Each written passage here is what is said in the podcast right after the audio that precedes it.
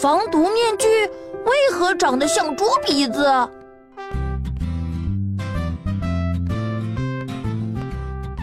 哎，空气污染太严重，大家都戴口罩了。嗯，防毒面具这也太夸张了吧！你看，你看，好像猪鼻子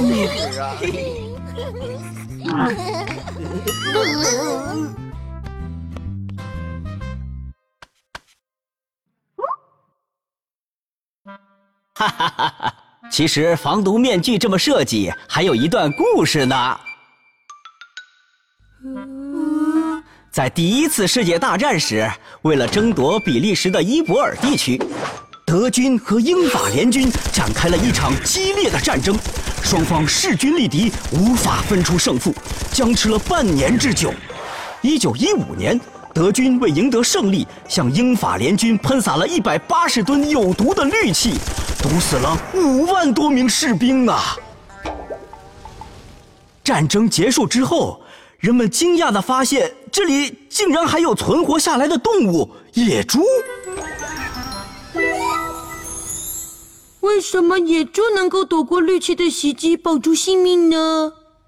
科学家实地考察发现，是野猪喜欢用鼻子拱地的习性救了它们。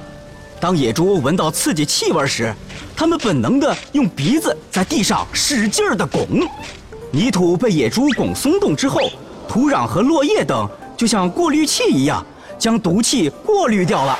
后来，科学家根据这个原理发明了防毒面具。他们在面具上设计了形状像猪鼻子一样的过滤器，里边装的是活性炭。当毒气袭来，活性炭可以降低毒气的毒性，在一定程度上保护佩戴者。啊！